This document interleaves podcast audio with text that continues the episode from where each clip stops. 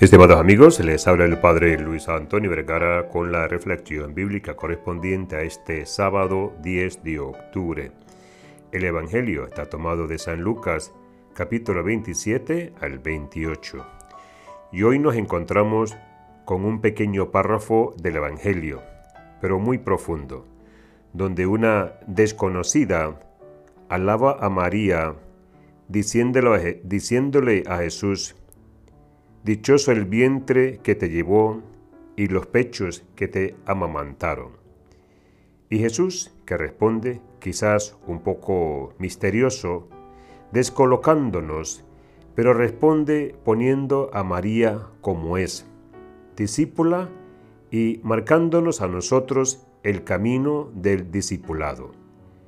Dichosos más bien aquellos que escuchan la palabra de Dios y la ponen en práctica.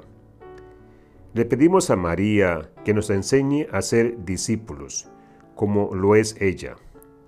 Le pedimos a María que nos enseñe a escuchar a Jesús y que nos ayude a vivir la palabra en el día a día, a pesar de nuestro cerrazón de corazón, a pesar de muchas incoherencias somos discípulos porque escuchamos la palabra. Somos misioneros porque la llevamos con nuestra vida.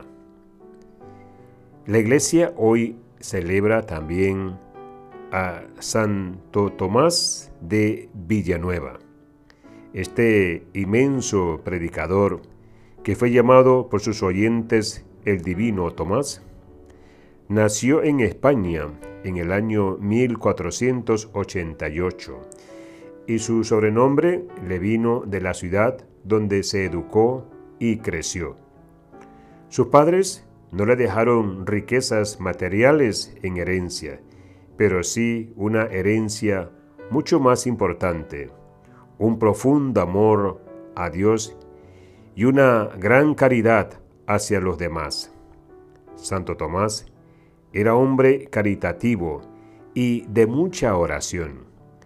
Era frecuente que cuando rezaba, especialmente los salmos, o cuando se encontraba en misa, se quedara en éxtasis.